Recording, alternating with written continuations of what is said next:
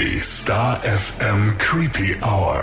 Mit deinen Horror-Hosts Baby Blackcraft und Mistress Moriarty. Hallo und herzlich willkommen zurück in der Creepy Hour. Hi, Hallo Missy. zusammen. Hi, Baby. Ja, heute eine ganz besondere Ausgabe, weil wir so ein bisschen umgeswitcht haben. Normalerweise bin ich ja für die Serienmörder zuständig, aber es gibt Serienmörder, die gehen ja nicht in mein Jahrhundert rein, sage ich jetzt mal. Die sind ein bisschen davor. Und Missy, da kommst genau du ins Spiel, weil das liebst du, richtig? Ja, finde ich schon spannend. Vor allem haben wir ja auch vor ein paar Wochen meine Instagram-Umfrage rausgehauen zu den schlimmsten Serienmördern aller Zeiten. Und ganz oft ist da auch der Name Jack the Ripper gefallen. Und deswegen dachten wir uns, ja Mai, man kennt ihn, Ja. aber lass uns doch einfach mal eine Folge drüber machen. Ich bin super gespannt. Ich werde dir lauschen und äh, freue mich riesig auf die Folge. Warnhinweis. Der nachfolgende Podcast beinhaltet Themen wie Mord, Gewalt und Sexualverbrechen und ist deshalb für Zuhörer unter 18 Jahren nicht geeignet. Der Inhalt könnte Zuhörer und Zuhörerinnen verstören oder triggern. Was weißt du von ihm? Ja, Prostituiertenmörder, ne? Mhm. In 1800, aber spätes 18. Jahrhundert, Mhm. richtig? Es gibt ja super viele Filme darüber. Also mir ist jetzt vor der mit Johnny Depp eingefallen, eben hier From Hell. Ja. Genau. Ganz, ganz böser und sehr grausamer Serienmörder. So abartig, das musste erstmal musste hab- erst mal machen. Ich habe mit Absicht jetzt in den letzten Tagen und Wochen nichts darüber gelesen. Ich bin auf diese ganze Timeline sehr gespannt, weil es ist ja doch schon so lange her. Und vor allem, was man bis jetzt, also bis heute, Stand heute 2021 auch wirklich weiß. Also was da sich vielleicht noch alles so zugetragen hat. Da bin ich sehr, sehr gespannt. Es ist auch sehr mystisch, ähnlich wie beim Zodiac Ja. Killer, wo wir auch bis heute nicht wissen, wer er letztendlich war. Und wir werden es ja wahrscheinlich auch nie Nee. herausfinden, ne? Nee, nee. Also sehr creepy. Auf jeden Fall. Wie gesagt, ähnlich wie beim Zodiac Killer, nur dass wir hier halt circa 100 Jahre früher dran sind. Und angefangen hat alles im Sommer, Herbst 1888 im East End von London. Es war damals eine relativ schwierige Zeit. Es gab viele Menschen, die dann vom Land in die Großstadt gezogen sind, um dort eben Arbeit zu finden. Den einen gelang es mehr, den anderen eher weniger. Dazu kamen dann noch viele Einwanderer oder Flüchtlinge, teils Iren, teils Juden. Also die Stadt, die war proppevoll. Eine Menge Menschen, für die in London eigentlich zu wenig Platz war. Und das ergab einfach, dass viele Menschen auf der Straße hausen mussten. Ich meine, ohne Kohle, wo willst du hin? Ja. Oder dass halt eben auch überhaupt kein Platz war. Und was machen viele Menschen ohne Kohle? Gerade Frauen, die keinen Ausweg finden und schnell Geld brauchen? Sie prostituieren sich.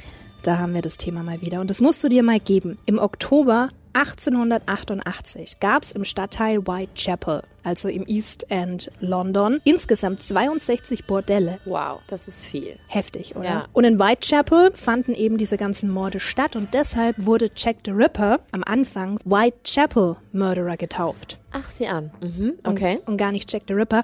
Wie er letztendlich dann zu dem Namen kam, das klären wir später nochmal. Aber Fakt ist, der Typ ist einer der brutalsten überhaupt. Mit einer chirurgischen Präzision. Unfassbar.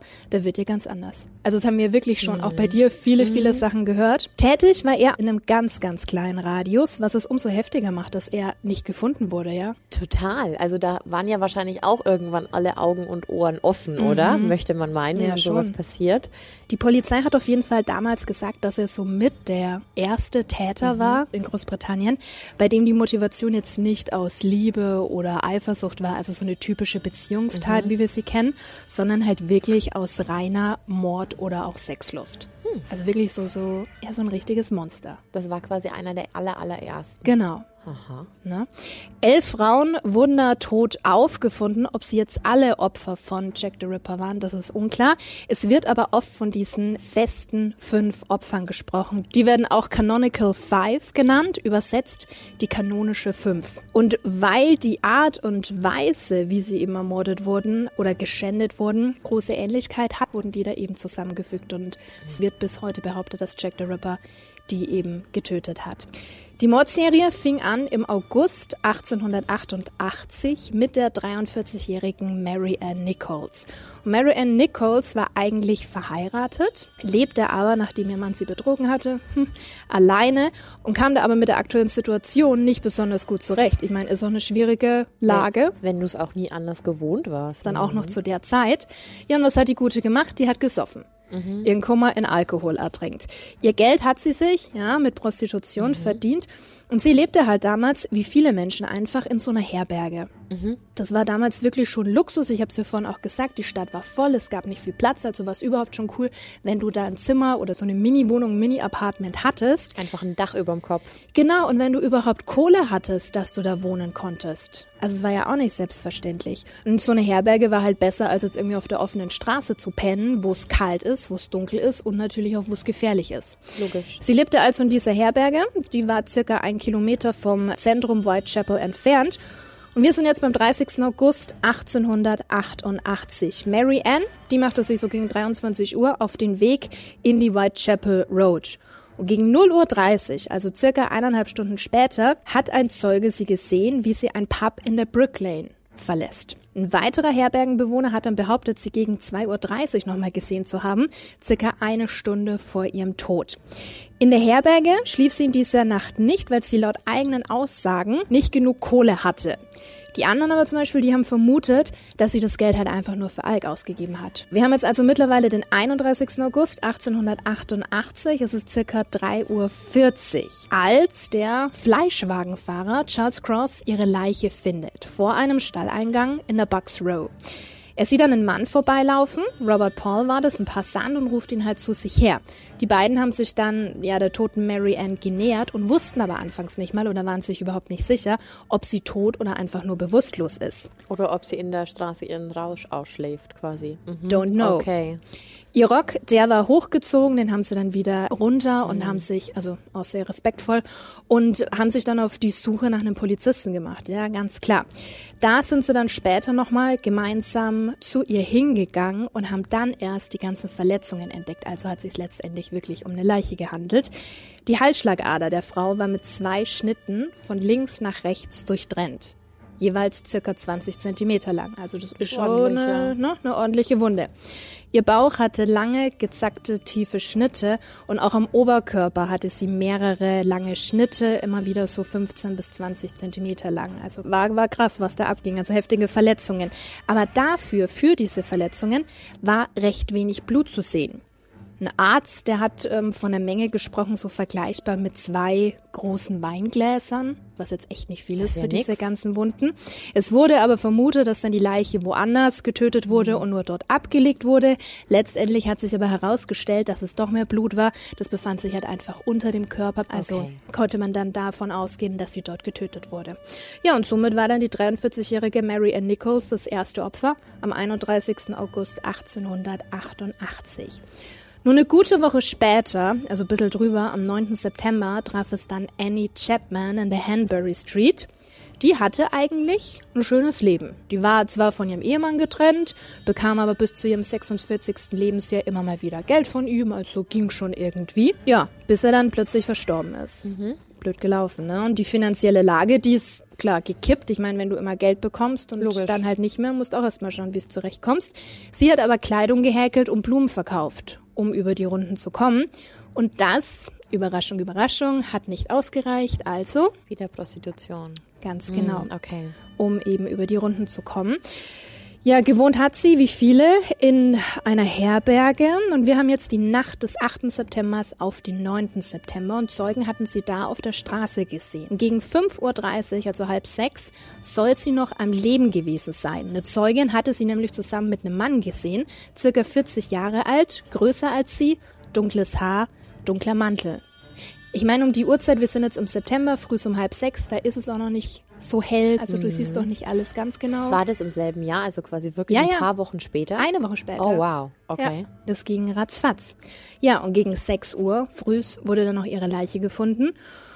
Und es deutet wirklich vieles darauf hin, dass der Typ, mit dem sie unterwegs war, also dieser circa 40-Jährige, auch was mit ihrem Tod zu tun hatte. Denn ein Zimmermann war in der Hanbury Street unterwegs und ist in den Hof eines Nachbarhauses gegangen. Und der Polizei hat er gesagt, dass er gegen 5.30 Uhr Stimmen gehört hat und ein Geräusch, als wäre was runtergefallen. Also wie so ein, wie so ein Schlag. Mhm. Ja, und dann hat er Annie Chapman gefunden. Erneut mit durchgeschnittener Kehle. Also der Typ macht es seinem Namen wirklich alle Ehre. Ripper, Aufschlitzer. Mhm. Ihr Bauch war erneut aufgeschnitten. Ihre Innereien waren über ihre Schultern geworfen. Es fehlte ein Teil ihrer Gebärmutter. Mhm. Ihr Gesicht war angeschwollen, die Zunge, die hing draußen und da deutete eben alles darauf hin, dass sie mit ihrem eigenen Halstuch erstickt wurde. Und das eben, bevor ihr die Kehle durchgeschnitten wurde. Jetzt habe ich mich gefragt, was ist schlimmer, ersticken oder verbluten? Also unabhängig davon, dass beides schlimm ist, aber was ist krasser? Ich habe da meine eigene Theorie dazu. Ich glaube tatsächlich, dass Verbluten angenehmer ist, weil man einfach einschläft.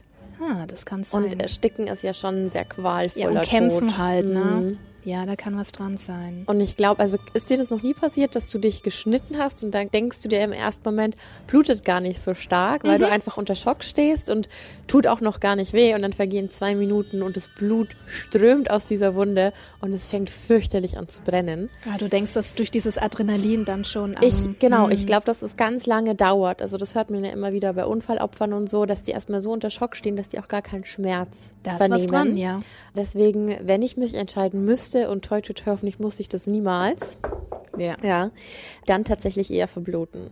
Ja, ersticken ist dann wahrscheinlich qualvoller. Es ja. geht ja auch nicht so kurz, wie man das immer in Filmen und Serien sieht. Ne? Also es ist ja ein minutenlanger Kampf. Deswegen fanden wir auch den goldenen Handschuh so Ganz gut, den genau. Film, weil es da sehr realistisch dargestellt Ganz wurde. genau. Ne? Auf jeden Fall gab es bei ihr erneut keine Blutspur. Also es war sehr komisch und zum ersten Mal wurde die These aufgestellt, dass der Mörder chirurgisches Wissen haben muss. Denn die Schnitte waren einfach so heftig präzise und alles so in Anführungszeichen fein säuberlich rauszufriemeln, das kannst du nicht einfach so. Ich wollte gerade sagen, vor allem eine Gebärmutter zu entfernen oder Ja, Teile eben. der Gebärmutter, da musst du ja schon ganz genau wissen, wo du ansetzt, ohne da jetzt, äh, boah, ich, ich will es gar nicht aussprechen, aber ohne, dass du da jetzt irgendwie ziellos in dem Bauch rumwühlst Ja. und im Unterleib, ja, gruselig. Absolut, absolut. Und mit der Tat haben wir jetzt eben das zweite Opfer, Annie Chapman, am 9. September. Es vergingen ein paar Tage, wir sind jetzt bei Ende September. Und es geht um Elizabeth Stride. Die kam aus Schweden, war dort auch bereits als Sexarbeiterin tätig und wurde deshalb auch schon mal vor der Polizei verhaftet. Warum Elizabeth dann letztendlich in London gelandet ist, das ist bis heute unklar. Die einen vermuten, dass sie in London einfach einen Macker hatte, zu dem sie gezogen ist. Andere sagen wiederum, dass sie Verwandte in der Stadt hatte. Die einen so, die anderen so. Sie traf es auf jeden Fall in der Burner Street und James Brown, ein Dockarbeiter, der hat behauptet, dass er sie am 31. September um kurz nach halb eins mit einem Mann gesehen hat. Mittlere Größe, mit Mantel und er soll zu ihr gesagt haben, nein, nicht heute Abend, lieber in einer anderen Nacht. Gegen eins lag sie dann mit aufgeschlitzter Kehle in der Burner Street und das muss tatsächlich erst frisch passiert sein, weil noch immer Blut aus der Kehle geflossen ist. Also allgemein war ihr Körper noch warm und es dauert ja alles ein bisschen. Deshalb ging die Polizei anfangs auch davon aus, dass der Mord nichts mit Jack the Ripper zu tun hat. Was ja eigentlich nichts heißen muss, wenn man jetzt drüber nachdenkt. Also liegt ja nur daran, wie schnell die Leichen gefunden werden. Das ist eben das Ding. Und da gibt's aber noch einen anderen Zeugen, und zwar heißt er Israel Schwarz. Und deshalb dachte die Polizei, dass einfach Ripper durch diesen Schwarz gestört wurde und geflüchtet ist. Dass der eigentlich noch viel mehr machen wollte, Ja, das kann sein. aber sich dachte, shit, da kommt jemand, ich muss abhauen. Und dieser Frau, was hat er der alles angetan? Nur die Kehle, nur in Anführungszeichen die Kehle durchgeschnitten. genau, das war's erstmal. Ja, aber das deutet ja wirklich darauf hin, dass er vielleicht noch nicht fertig war. Und dieser Schwarz war der Erste, der behauptet hat, dass da eventuell zwei Männer am Werk gewesen sein könnten. Weil er zwei Männer gesehen hat und der eine soll zu dem anderen Lipski gesagt haben. Lipski. Lipski. Ha. Also das war so die erste These, dass da eventuell auch zwei Männer oder zwei Täter involviert sein könnten.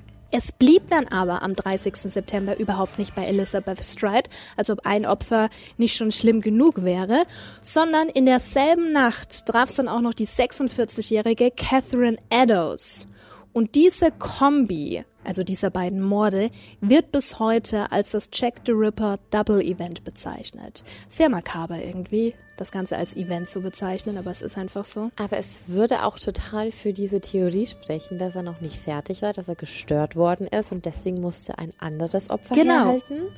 Also ich dachte jetzt gerade so an, an, an andere Fälle, Ja. wo wir das ja auch schon hatten, bei Gacy zum Beispiel, der dann was nicht vollziehen konnte Genau. und sich dann in derselben Nacht noch bedient hat oder auch Bundy, würde total dafür sprechen. Absolut. Und wie hat der zweite Mord dann ausgesehen? Ja, Catherine war ebenfalls Prostituierte. Die hat auch gern eingetrunken. Und am 29. September gegen 20.30 Uhr hat die Polizei sie betrunken aufgegabelt und mit aufs Revier genommen. Zum Ausnüchtern. Gegen 1 Uhr nachts, also dann bereits am 30. September, gut vier Stunden später, hat die Polizei sie wieder gehen lassen. Ich meine, in vier Stunden, ja, kannst doch einigermaßen ausnüchtern, je nachdem, wie viel du Intus hast. Sie ging dann in Richtung Süden, obwohl ihre angegebene Adresse eigentlich in der entgegengesetzten Richtung lag. Und wie gesagt, um 1 Uhr hat die Polizei sie gehen lassen und um Viertel vor zwei wurde ihre Leiche gefunden. Oh. Und was Ripper da mit ihr angestellt hat, hey, da fehlen mir echt die Worte. Das ist eine, eine lange, lange Liste. Das heißt, hätte die Polizei sie einfach über Nacht ausnüchtern lassen, dann wäre die noch am Leben gewesen. Could be possible. Wow. Sie lag auf dem Rücken. Ihr Kopf war auf ihre linke Schulter gelegt. Ihre Arme lagen am Körper an mit gekrümmten Fingern, also kannst doch denken, dass sie vielleicht noch ein bisschen gekämpft hat, ne? Ihre Ohrmuschel wurde schräg abgeschnitten, ihr Gesicht war komplett zerschnitten, auch die Kehle war wie bei den anderen durchgeschnitten, direkt über dem Halstuch, das sie getragen hatte. Ihre Kleidung war nach oben über den Bauch geschoben, ihre Oberschenkel waren dementsprechend nackt, ihr Bauch war aufgeschnitten und die Innereien, die lagen nicht nur frei, sondern wurden auch noch über ihre rechte Schulter geworfen. Das Ganze dann mit Kot vermischt. Ihrem eigenen. Ja. Wow. Ich gehe halt davon aus, dass er beim Aufschlitzen da eventuell auch noch den, den Darm getroffen hat, unbewusst oder bewusst, wer weiß. Weitere Teile ihrer Organe lagen zwischen den Füßen. Ja, und sie war von oben bis unten mit Blut voll. Blut floss auch noch den Bürgersteig entlang. Hier und da klebte es dann schon an der Straße, aber halt eben die Leichenstarre, die war bei Catherine noch nicht eingetreten. Reicht ja alles schon, jeder Mord und die Kehle, aber die Ja. Innereien. Also so blöd es jetzt auch vielleicht klingt, aber es hat ja fast schon was von so einem Kunstwerk. Dachte ich tatsächlich auch irgendwie dran. Also auch dieser Move, dass man die Organe über die Schulter legt. Ja. Der zweite Punkt ist, wenn er tatsächlich so präzise schneiden konnte, war das dann ein Zufall? War das ein Unfall, dass er ein Organ verletzt hat oder den Darm aufgeschnitten hat? Also ich glaube sehr tiefgründig. Irgendwas muss ja dahinter stecken. Wäre es einfach nur ums Metzeln gegangen, dann hätte die ganze Sache wahrscheinlich anders Da, ausgesehen. das ist, da ist so viel Präzision und Genauigkeit, die da drin steckt. Das hat nichts einfach mit Abstechen und aber Abmetzeln zu aber tun. richtig, richtig heftig. Wie gesagt, die Leichenstarre, die war noch überhaupt nicht eingetreten bei der Catherine. Und was sehr creepy ist, der Bauch. Und auch die Vorderseite der Kleidung soll frei vom Blut gewesen sein. Also was ja auch wieder total abgefahren wäre. Ich weiß es nicht, inwieweit man da tatsächlich so Theorien aufstellen kann. Aber jetzt stellen wir vor, der hätte zum Beispiel einen Aderlass gemacht und hätte schon vorher Blut abgelassen, was ein Arzt ja kann. Also wenn du dich, wenn du dich mit dem menschlichen Körper auskennst und mit Medizin, Ja. dann wären das ja alles so, so Thesen und Möglichkeiten. Es war ja auch immer mal wieder das Thema, ob es vielleicht eine Hebamme war. Ja, stimmt. Auf jeden Fall sehr präzise. Mordursache, ja, es soll mal wieder ein schneller Kehlenschnitt gewesen sein, von links nach rechts, wie davor auch. Und auch das, klar, wäre wieder ein Indiz, dass es eben Jack the Ripper war, also ein und dieselbe Person. Und auch da gingen wieder die Meinungen auseinander. Die einen, die behaupten, dass eben aufgrund dieses anatomischen Wissens das Ganze ein Arzt gemacht haben muss. Oder jemand mit medizinischem Hintergrund. Ja. Denn die linke Niere, die muss sehr, sehr, sehr genau entnommen worden sein. Und du, du Ach, kannst die wurde entnommen. Oh. und das, das kannst du nicht einfach, wie du es vorhin auch schon gesagt hast, bei der Gebärmutter. Ich wüsste ja nicht mehr, wo ich anfangen sollte. Ich würde vielleicht einen Darm erkennen, aber da wird es auch schon aufhören, Dickdarm, Dünndarm. Ist doch krass. Ja, total. Aber was hat er denn dann damit gemacht? Ja, warte mal. Fakt ist, vier Opfer waren es bisher. Das Double Event, ich hasse diesen Begriff, mit Catherine Eddowes und Elizabeth Stride sowie Annie Chapman und Mary Ann Nichols. Alle vier Prostituierte, wie wir festgestellt haben, alle so um die 40 rum. Wollte ich vorher auch schon sagen, ne? Auch in der Altersstruktur Ja. schon irgendwie erkennbare Merkmale. Absolut identisch. Und jetzt kam eben die große Ausnahme. Mary Jane Kelly. Das Ganze war am 9. November 1888. Mary Jane Kelly war 25 Jahre alt, also deutlich Sehr jünger als die anderen Opfer, war damit eben die jüngste und sie wurde von anderen als groß und schlank, attraktiv und zart beschrieben, also ging so eine ganz andere Richtung. Sie wohnte auch anfangs mit ihrem Partner Joseph Barnett zusammen. Die trennten sich allerdings und sie wohnte weiterhin allein in der Wohnung, Apartmentzimmer. Das kannst du für die damalige Zeit immer ein bisschen anders betiteln. Ihr Geld hat sie eigentlich als Fischträgerin verdient, hat dann aber leider ihren Job verloren und auch sie ist in die Prostitution abgestürzt, um sich eben ihr Geld zu verdienen. Ihre Wohnung bzw. ihr Zimmer konnte sie also weiterhin halten, aber den Fakt kannst du dir mal merken, den Schlüssel hat sie verloren. Den Schlüssel von ihrem Apartment hat sie verloren. Mhm, vom oder Zimmer. von, ihrer, von ihrem Genau. Zimmer. Okay. hat sie verlegt oder verloren. Das behalten wir mal im Hinterkopf. Ihr Ex, Joseph Barnett, mit dem hat sie sich aber anscheinend ganz gut ähm, verstanden und der war bei ihr zu Besuch am 8. November gegen 19 oder 20 Uhr und auch ihre Freundin Maria Harvey war mit dabei. Also war so eine nette Runde. Und die beiden haben sich dann aber gleichzeitig verzogen und sind nach Hause gegangen. Mary Jane allerdings, die machte sich allein auf den Weg in die Stadt. Eine Nachbarin hat sie gegen 23.45 Uhr betrunken nach Hause torkeln sehen mit einem rothaarigen Mann im Schlepptau. Und wie das betrunken manchmal so ist, wir können da vielleicht auch ein Lied von singen, haben die halt vor sich hingesungen. ja. Relativ laut, ja. Die Nachbarn, die hatten das gehört, hatten aber auch ausgesagt, dass gegen halb zwei kein Gesang mehr zu hören war. Und dann gibt's noch den Zeugen George Hutchinson. Der kannte Kelly und hatte sie unterwegs in der Stadt getroffen. Und sie soll ihn gefragt haben, ob er ihr Kohle leihen könnte. Das haben sie dann aber irgendwie gelassen. Aber auch da, zu dem Zeitpunkt, hatte sie schon einen Typen dabei, den er die Nachbarin als rothaarig beschrieben hat. Laut George sah der sehr jüdisch aus. Ja, da Schwierige, schwierige Beschreibung. ja, Mhm. genau, ne? Auf jeden Fall hat er die beiden noch ein Stück verfolgt und hat Kelly motzen hören, weil sie ihr Taschentuch verloren hat. Sie ging dann aber auch mit dem Mann nach Hause. Der hat ihr dann irgendwie ihr Taschentuch noch gegeben. Ich glaube, das soll rot gewesen sein. Naja, auf jeden Fall hat sich das dann mit der Aussage der Nachbarin gedeckt, dass da eben ein Macker war. Eine andere Nachbarin hat behauptet, dass sie gegen 4 Uhr morgens einen leisen Schrei gehört hat und ein leises. Die Nacht ging vorbei, es war also der 9. November morgens, circa Viertel vor elf. Und Mary Jane Kelly, ich habe es ja vorhin schon gesagt, hat eigentlich ihren Job verloren, war mit der Kohle ein bisschen schwierig, hat sich das durch Prostitution verdient. Die war sechs Wochen mit ihrer Miete hinten dran. Blöde Situation. Das hat dem Besitzer der Herberge natürlich gar nicht gefallen, kann man auch verstehen. Und der hat deshalb seinen Spusi Thomas Boyer losgeschickt, um bei ihr vor Ort das Geld zu holen. Der ist da Das als quasi einzutreiben. Genau. Mhm, Der, okay. Der ist da also früh um Viertel vor elf hinmarschiert, hat an der Tür geklopft, aber keine Chance, da hat einfach niemand aufgemacht. Jetzt habe ich ja vorhin von dem verlorenen Schlüssel erzählt. Und die Gute hat damals, um in ihr Zimmer, in ihre Wohnung zu kommen, ein Fenster durchgeschlagen, um eben durchzugreifen und die, und die Tür zu öffnen. Ja? Kreativ. Und es war halt offen, dieses Fenster. Da hing zwar ein Vorhang davor, aber hat sich theoretisch jeder dran bedienen können. Und so hat es eben auch dieser Boyer gemacht. Wie gesagt, an dem Fenster war ein Vorhang, den hat er dann zur Seite geschoben.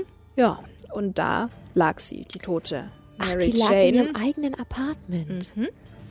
Schlimmer auseinandergenommen als alles, was du dir vorstellen kannst. Ihr Körper lag nackt in der Mitte des Bettes. Ihr rechter Arm soll nur noch halb am Körper gehangen haben. Ihr Bauch war erneut aufgeschnitten. Alle Organe wurden komplett entnommen und freigelegt. Ihr Gesicht war so entstellt, so zerschnitten, dass du Kelly erstmal überhaupt nicht, ja, richtig erkannt hast. Ihre Nase, ihre Wangen, die Augenbrauen und die Ohren waren teilweise entfernt. Ihre Brüste wurden abgetrennt. Eine davon wurde zusammen mit ihren Nieren und der Gebärmutter unter ihren Kopf gelegt. Ihre zweite Brust lag unten am rechten Fuß. An ihrer linken Seite lag ein Teil ihrer Innereien zusammen mit der Milz. Zwischen ihren Füßen lag die Leber und ein Teil ihres Bauches lag auf dem Tisch. Wow. Harter Tobak, oder? Durchaus. Ihr Hals wurde so tief durchgeschnitten, dass teilweise sogar die Wirbel getroffen wurden. Der Boden und die Wände, die waren mit Blut überströmt. Und weil das alles nicht schon grausam genug war, fehlte auch noch ihr Herz. Der hat das Herz rausgeschnitten. Mhm. Und jetzt gibt's da auch wieder verschiedene Theorien. Es wird gemunkelt, dass der Täter es mitgenommen hat, also als Andenken oder vielleicht sogar zum Verspeisen. Mhm, Mann, das habe ich vorher auch schon gedacht. Andere wiederum vermuten, dass er es verbrannt hat. Es konnte nämlich nachgewiesen werden, dass in Kellys Zimmer der Kamin gebrannt hat. Also so oder so. Es Aber er hatte halt Zeit. Es war das Genau. erste Mal innen, oder? Du Profi. Du alter Profi. Das ist nämlich genau das Ding. Die Ärzte, die haben gesagt, dass es circa zwei Stunden dauern musste, um sie eben so herzurichten. Zwei Stunden. Also natürlich war sie deutlich jünger als die bisherigen Opfer, aber es war die erste Tat, die nicht auf offener Straße, Immer unter Druck und in Gefahr, dass man erwischt Genau, richtig, wird. nicht auf offener Straße vonstatten ging, also abseits der Öffentlichkeit. Und wenn du es dann versteckt in der Wohnung oder in einem Zimmer machst, da hast du ja auch deutlich mehr Zeit. Und wenn alle denken, hey, der geht mit für eine schnelle Nummer oder was auch immer, da bist du halt einmal ein paar Stunden drin. Ja, ja, also der Umstand an sich war natürlich sehr hilfreich Mhm. für ihn. Absolut. Wow. Und deswegen hat die Nachbarin auch noch dieses leise Murder gehört. Vielleicht. Das ist ja auch immer so ein Ja, Ding. Haben sie es hm. richtig? Haben die Leute wirklich was mitbekommen? Ist ihnen langweilig und wollen sie sich einfach nur wichtig machen und irgendwas dazu erzählen? Glaubst du denn, dass sich so ein Herz in Flammen auf kürzeste Zeit komplett auflöst? Glaube ich nicht. Ich muss sagen, dass ich mir dazu noch nie Gedanken gemacht habe. Aber Ich glaube nicht, dass es so schnell funktioniert. ich vergleiche es jetzt einfach mal, wenn du was beim Metzger kaufst, also so ganz regulär zum Essen. Wenn ich jetzt irgendwie Schweineleber oder irgendwas hab, ist natürlich nicht ansatzweise, würde ich mal behaupten, so dick wie das Herz. Aber wenn ich das jetzt einfach in der Pfanne oder im Ofen oder auf dem Grill verbrennen lasse, glaube ich Das dauert lange. nicht, dass das in zwei Stunden weg ist. Glaube ich auch nicht. Also entweder hatte irgendwo diese obligatorischen Aufbewahrung, Gläser. diese Gläser, weißt du, voll mit Flüssigkeiten, in denen man Organe aufbewahrt. Ob er da vielleicht so eine Sammlung hatte oder zum Verspeisen. Zum Essen, ne? Ja, warte. Auf jeden Fall sind das diese fünf Opfer. Es gibt dann noch viele weitere vermeintliche Opfer, zum Beispiel Alice Mackenzie, die im Juli 1889 mit durchtrennter Halsschlagader gefunden wurde. Im September gab es dann die Überreste eines weiblichen Torsos, also ohne Kopf. Oder auch Martha Tabron, die im Jahr zuvor, also im August 88, mit 39 Stichwunden gefunden wurde. 39 Stichwunden. Also da gibt's das ein oder andere Opfer, wo eben bis heute gemunkelt wird, dass die noch dazu zählen. Aber das Criminal Investigation Department, also die britische Kriminalpolizei, die ging beim Whitechapel Murderer, also Jack the Ripper, von fünf Opfern aus, nicht mehr und nicht weniger. Das haben die damals noch bestätigt. Ja, aber wenn du mal überlegst, das waren ja ganz andere Zeiten, das war eine andere Beweissicherung, Ja. eine andere Forensik, also war ja alles anders. Ja. Und ähm, viele der Serienmörder, die wir ja sonst hier in der Creepy Hour haben, gestehen ja tatsächlich später erst, wenn sie dann vernommen werden, noch Morde, die vorher noch gar nicht auf dem Schirm der Mhm. Ja. Polizei waren. Von daher würde das auch Sinn machen, wenn die ihn nicht bekommen haben, dann können da ja noch ganz viele Opfer sein, von denen man einfach nichts weiß. Ja. Spannend. Und jetzt natürlich die Frage, wie kam Jack the Ripper zu seinem Namen? Also Ripper, Aufschlitzen, Ja. passt natürlich zu seinen ganzen Taten. Die Polizei, die hat in diesem Zeitraum, auch das kennen wir aus anderen Fällen, mehrere hundert Briefe erhalten. Wie ich es auch gerade schon gesagt habe mit den Nachbarn, jeder will irgendwie seinen Senf dazu geben. Die einen kamen mit Lösungen, andere gaben sich selbst als Jack the Ripper aus. Auch das haben wir schon erlebt. Fast alle Briefe waren unbrauchbar, bis auf drei Stück, die letztendlich von der Polizei als glaubwürdig eingestuft wurden. Der erste wird bis heute als der Dear Boss Brief betitelt, wurde am 25. September 88 aufgegeben, kam dann zwei Tage später an beim The Boss Central News Office City London. Ich habe diesen Brief hier übersetzt aus dem Englischen und es wäre toll, Baby, wenn du den jetzt mal vorlesen könntest, meine Liebe. Klasse, komm her. Okay. Lieber Boss, mir kommt ständig zu Ohren, dass die Polizei mich geschnappt hätte, aber sie wird mich nicht erwischen. Ich habe gelacht. Wenn sie schlau wären, wären sie auf der richtigen Spur. Ich bin hinter Prostituierten her und ich werde nicht aufhören, sie aufzuschlitzen. Solange, bis ich geschnappt werde. Der letzte Job war großartige Arbeit. Ich habe der Dame keine Zeit zum Schreien gelassen. Wie können Sie mich da schnappen? Ich liebe meine Arbeit und will weitermachen. Sie werden bald von mir und meinem Spielchen hören. Ich habe etwas von dem roten Zeug meines letzten Jobs aufgehoben, um damit zu schreiben. Es wurde aber dickflüssig wie Kleber, weshalb ich es nicht mehr benutzen kann. Rote Tinte tut's auch, hoffe ich. Haha. Beim nächsten Mal schneide ich die Ohren der Dame ab und schicke sie den Polizisten. Nur so zum Spaß. Das würden Sie doch auch tun, oder? Halten Sie diesen Brief zurück, bis ich noch ein bisschen mehr gearbeitet habe. Dann geben Sie ihn sofort heraus. Mein Messer ist so schön und scharf. Ich möchte gleich wieder an die Arbeit gehen, wenn sich die Gelegenheit für mich bietet. Viel Glück, Ihr Ergebener Jack the Ripper. Macht Ihnen doch nichts aus, mir diesen Namen zu geben. PS. Ich hab's leider nicht geschafft, den Brief zu verschicken, bevor ich die rote Tinte von meinen Händen hatte. Verdammt. Kein Glück bisher. Nun sagen Sie, ich werde ein Arzt. Haha. Ha.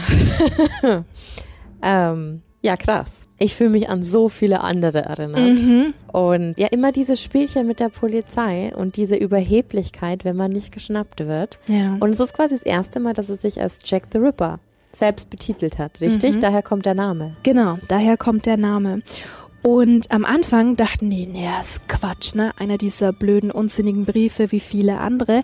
Aber nachdem Eddowes am 30. September mit halb abgeschnittenem Ohr gefunden wurde, Ach ja. da haben wir es wieder, könnte da ja theoretisch was dran sein. Ja, stimmt. Als ich es vorgelesen habe, dachte ich mir noch, ach, guck an. Wow, stimmt.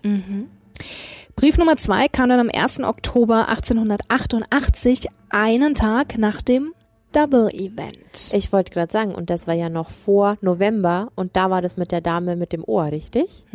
Wow. Saucy Jackie wird der zweite Brief betitelt. Und aufgrund der Handschrift sollen die ersten beiden Briefe auf jeden Fall von ein und derselben Person stammen. Das wurde nochmal linguistisch und forensisch untersucht und es ist die gleiche Schrift.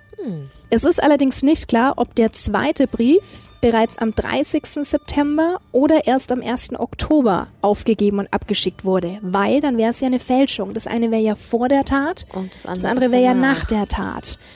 Und du hast natürlich das Wissen und die Andeutungen nur, wenn es davor Ja, ja, klar. Was stand da drin? Um ganz genau zu sein, ist es kein Brief, es ist eigentlich eine Postkarte, von daher auch nur eine kurze Message.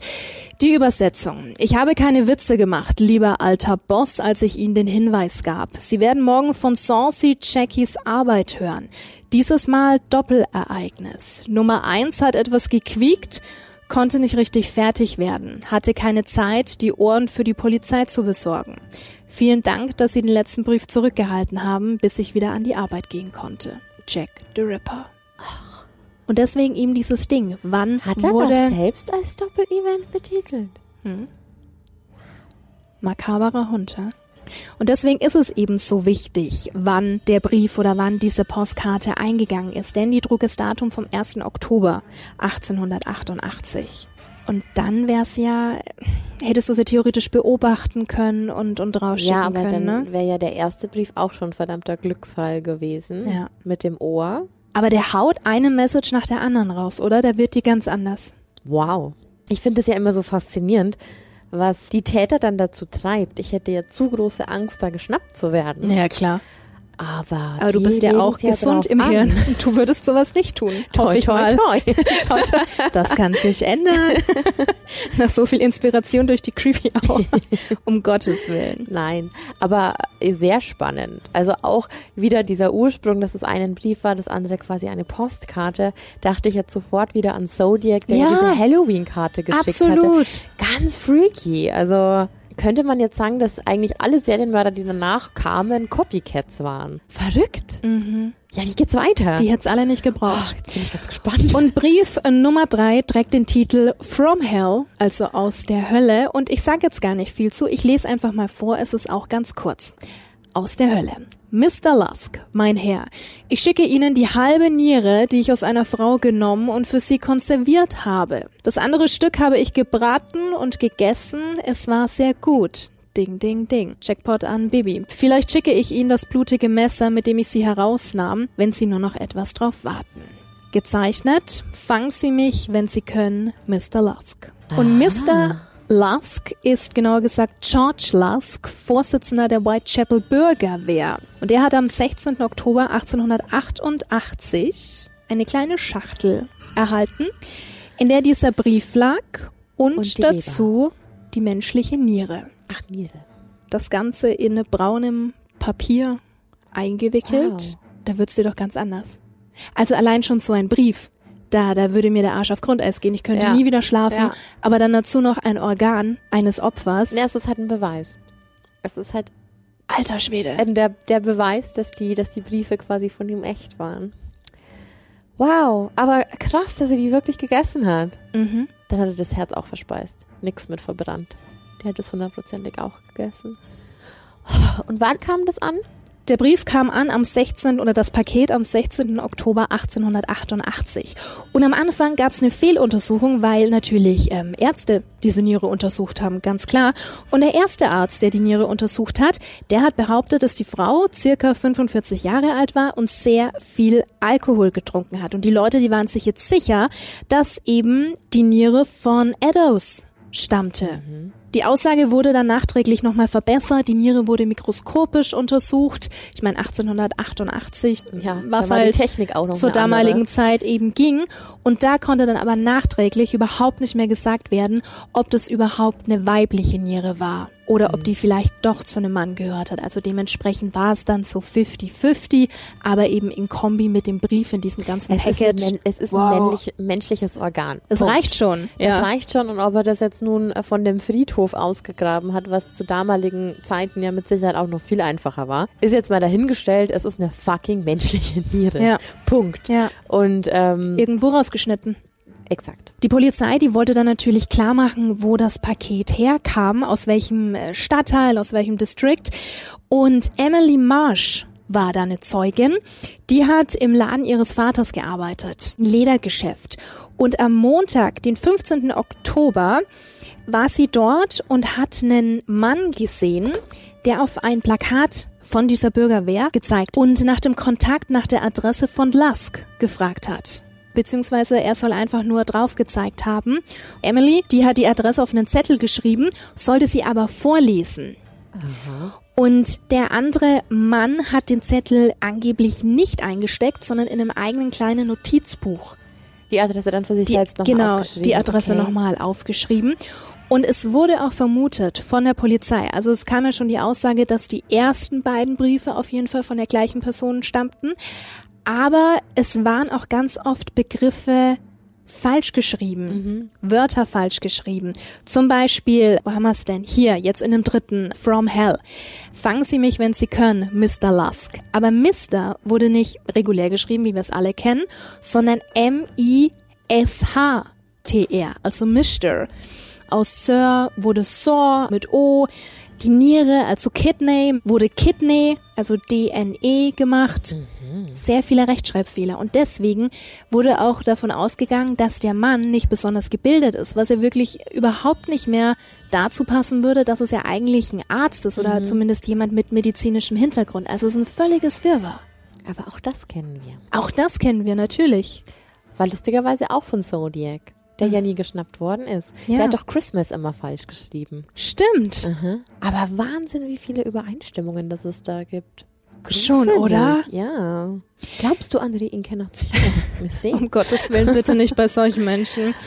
Aber um nochmal auf äh, Emily Marsh zurückzukommen, die in dem Ledergeschäft gearbeitet hat. Der Mann, der hatte dann den Laden verlassen, hatte die Adresse ja in sein Notizbuch geschrieben und es gab noch einen weiteren Jungen im Laden, der dort gearbeitet hat, John Cormack. Und der sollte dem Fremden einfach mal nachgehen, weil die Emily gesagt hat, du, ich glaube, der ist nicht ganz knusper, guck mal, was der mhm. macht.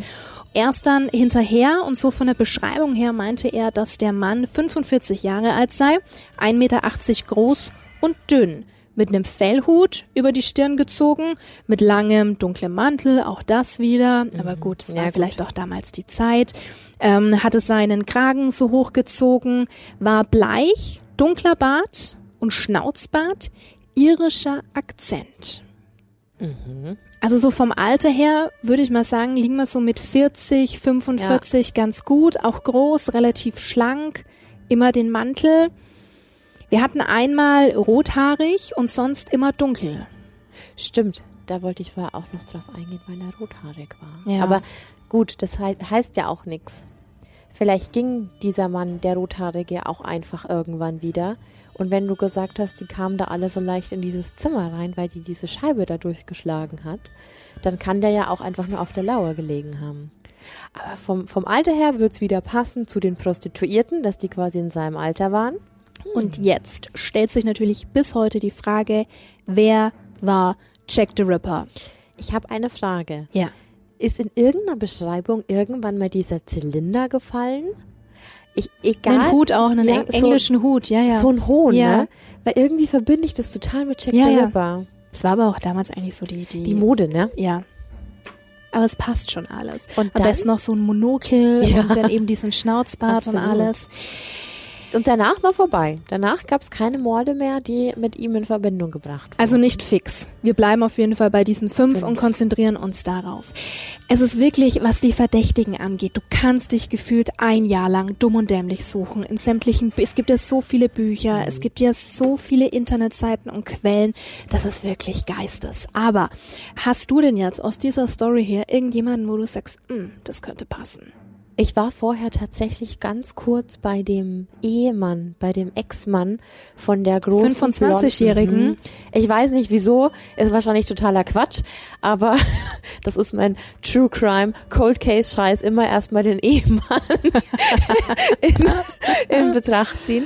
Nee, aber ich glaube, dass der wahrscheinlich mit niemanden irgendwie eine Verbindung hatte und wenn es der erste Serienmörder war, dann war es ja das Einfachste, sich auf Prostituierte zu fixieren, weil hatten wir ja in den letzten Folgen auch schon, das sind ja die Personen, die vor allem damals noch die ungeschütztesten sind. Mhm. Wo die Gesellschaft mal schnell wegguckt ja, oder die einfach als nicht so wichtig erachtet werden. Ja. Von daher wären es Prostituierte oder eben Kinder. Also alles, was quasi in seiner Welt als minderwertig oder wehrlos oder leicht zu beeinflussen und leicht zu, ja, ermorden mhm. angesehen wird so. Aber wer ist jetzt, keine Ahnung. Also es gibt so viele Namen. Wer ähm, damit reinfällt, ist zum Beispiel der Fleischwagenfahrer Charles Cross, der die allererste, der Mary Ann Nichols damals gefunden hatte an diesem Stalleingang. Ein weiterer Name und ich muss sagen, da ja, also ich, fand ich fand ich ganz gut die These, war Israel Schwartz, der Zeuge, der damals Elizabeth Stride gefunden hat. Der behauptet, dass wäre ein zweiter da, ne? Genau, ihr Körper war ja noch warm, wo wir davon ausgingen, dass Jack the Ripper geflohen ist, weil er meinte, scheiße, da kommt ein Zeuge, Aha. ich hau schnell ab. Und dann war ja dieser, dieses Double-Event, wo er ja dann nochmal zugeschlagen ja. hat, weil er eventuell nicht befriedigt war. Vielleicht war ja dieser Schwartz Jack the Ripper, er wurde aber gesehen und hat deswegen behauptet, er hätte jemand anderen gesehen. Hm, auch eine gute Theorie. Kann sein. Da gibt's so. War der Schwartz denn ihre? Ich glaube zwar nicht. Also ich glaube, dass es immer super schwierig ist, ohne Phantombild, ohne Zeugen, die an der Gegenüberstellung teilnehmen können, dass es super schwierig ist, wenn du damals ja keine Beweisstücke hattest oder keine, weiß ich, gab es damals schon Fingerabdrücke naja, und sowas? Warte mal mit den Beweisstücken. Nochmal zu Israel Schwartz. Er war damals Pole jüdischer Abstammung. Okay. Also nichts mit ihre. Passt auch zum Namen eher, ne? Dann wäre ja aber quasi der Mann in dem Lederwarengeschäft ausgeschlossen.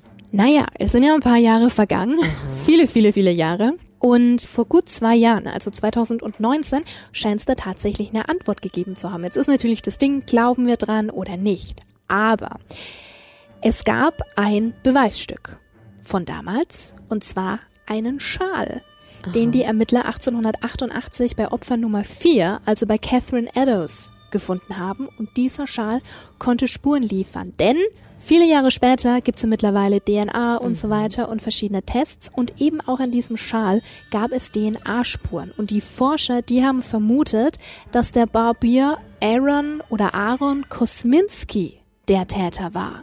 Ein Barbier. Ein Barbier. Falls du nicht weißt, was ein Barbier ist, das sind äh, die guten Herren, die aktuell gefühlt 300 Läden in der Stadt haben, wo sich Männer ihre schönen Bärte pflegen lassen können. Genau, die gab es damals auch schon.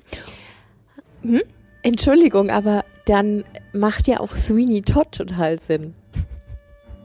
Es ist bei dir gerade so.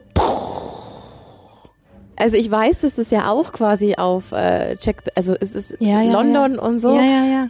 Oh, ist auch so ein schöner Film. Wunderbarer Film, aber ey, überleg mal. Ja, ja. Aber die haben dann Torten draus. Oh, haben wir es wieder, die wurden gegessen. Ha. Spannend. Auf jeden Fall wurden da an dem Schal die DNA-Spuren gefunden. Kosminski soll angeblich Jack the Ripper sein, war damals 23 Jahre jung, Pole, der 1881 als Asylant nach London kam, war damals auch schon bei der Polizei einer der Hauptverdächtigen. Da gab es aber eben mangelnde Beweise, wie du gerade schon gesagt hast, ne? War eine etwas andere Zeit. Auf jeden Fall hat ein britisches Forscherteam das alles eher vor ein paar Jahren durchgeführt, die ganzen Tests und haben diese DNA-Proben des Schals mit noch lebenden Verwandten verglichen. Wie cool ist das denn? Diese DNA-Spuren ergaben, dass der Mörder braune Haare und braune Augen hatte. Also nix da rote Haare. Ja, also dann doch eher, er hat abgewartet, bis der Rothaarige verschwunden war. Und weil es halt damals immer hieß, ne, eher dunkel und eher von der Optik her jüdisch, das kann man natürlich sagen, was ist typisch jüdisch, aber du weißt, Ja, was ich das meine, waren eher, andere Zeiten. Das genau, Ist, mhm. eher dunkel halt. Aber krass, so viele Jahre später. Ich habe von dieser, weißt du, wie diese Methode heißt? Was denn? Dass man über Verwandte dann letztendlich auf den Mörder schließen kann. Das habe ich schon so oft in letzter Zeit in True Crime Fällen mitbekommen, dass quasi der eigentliche Verdächtige so identifiziert worden ist, ohne ihn quasi aufzuscheuchen, weil man an äh, bestehende DNA-Proben von Verwandten quasi diese Ausschlusstechnik machen konnte. Das hatten wir doch in einem einen Fall, wo, wo die Tochter in der Uni war und dort abgefangen Genau. wurde. Wer, wer war das denn nochmal? War das Äh, BTK? ich glaube. Ich glaube, es war Radar. Auf jeden Fall, aber da, das ist ein spezielles Verfahren und äh, ich hab's, ich muss jetzt nicht schnell raussuchen, wie das heißt, aber das ist gang und gäbe, dass die Leute oder die Ermittler in Amerika mittlerweile damit arbeiten und da wurden schon so viele ja Cold Cases quasi gelöst. Super spannendes Thema. Total. Können wir auch mal eine extra Folge bitte, drüber ich machen? es raus und dann machen wir da eine Folge drüber. Das ist super spannend. Aber ich würde mir halt denken, naja gut, wenn jetzt irgendwie Mord in den 60ern oder in den 70ern passiert ist, aber aus 1888. ja, Wahnsinn. Das ist so cool. Weil du weißt, dass kein Zeuge mehr eigentlich am Leben sein Nee. kann. Es, es gibt eigentlich nichts mehr. Ja. Eigentlich denkst du dir, der Fall ist verloren. Ja. Für immer. Und dann sind da Leute, die sowas hinbekommen. mhm. Helden. Krass. Voll. Auch nochmal über die Filme. Ich wusste nicht, dass der letzte Brief From Hell heißt.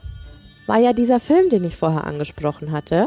Und der kam 2001 raus, eben mit Johnny Depp. Also der war ja grandios, dieser Film. Aber, aber krass, dass der auf diesem, auf diesem Brief eigentlich beruht und dass, dass das der Titel von diesem Film ist. Krass, ne? Wahnsinn. Man lernt nie aus. Und vielleicht erinnerst du dich ja noch an den Mord von Elizabeth Stride. Jetzt klar hatten wir diesen Israel Swartz, lassen wir den mal als Zeugen, der ja behauptet hatte, dass da eventuell zwei Männer zugange waren. Aber der hat ja gesagt, dass er gehört hat, wie der eine zu dem anderen Lipski gesagt hat. Könnte ein Spitzname sein. Lipski, Kosminski, kann, muss Wie hieß aber Kosminski mit Vornamen? nicht. Aaron oder Aaron. Aaron. Hm. Weil Lip ist die Abkürzung von Philipp. Weiß Aha, ich aus kennt sich da Shameless. jemand aus? ähm, ja, ja, aber amerikanische Abkürzungen oder englische sind ja dann auch immer ganz anders. Also weißt du, so Kurznamen für Ja. Lips. Ja gut, aber wenn Kosminski polnischen Hintergrund hatte, weiß man nicht. Lipski. Lipski. Ich google das mal. Hm. Lipski. Also wir haben amerikanisch, slowakisch, tschechisch und wieder amerikanisch. Was hast du gesagt? Pole war. Hm. Lipski. Könnte auch slowakisch oder tschechisch sein. Ja. Spannend. Das ist ja Wahnsinn. So viel ähm, zu Jack the Ripper in Kurzform. Also ich habe wirklich nicht gedacht, dass es so spannend wird. Deswegen, also wir hatten uns ja schon mal drüber unterhalten, über was wir so sprechen wollten. Und ich weiß, dass wir noch eine Folge gemacht haben. Da war Tina sogar noch mit dabei. Mhm. Und habt ihr beide gesagt, oh, wollen wir mal eine Folge über Jack the Ripper machen? Und ich war so, äh, oder nee, das war bei Zodiac, oder? Kann sein, ja. Bei Zodiac, ja. Und ich war dann so, naja, so semi-begeistert. Und jetzt bin ich voll im Thema und denke mir so, geil. Hast du richtig Willst du gut dich gemacht. jetzt die ganze Nacht reingoogeln ins Thema? Nee, aber ich finde das total schön und ich finde es auch total schön, das einfach mal so aus deinem Munde zu hören. Ich will mehr von solchen Folgen.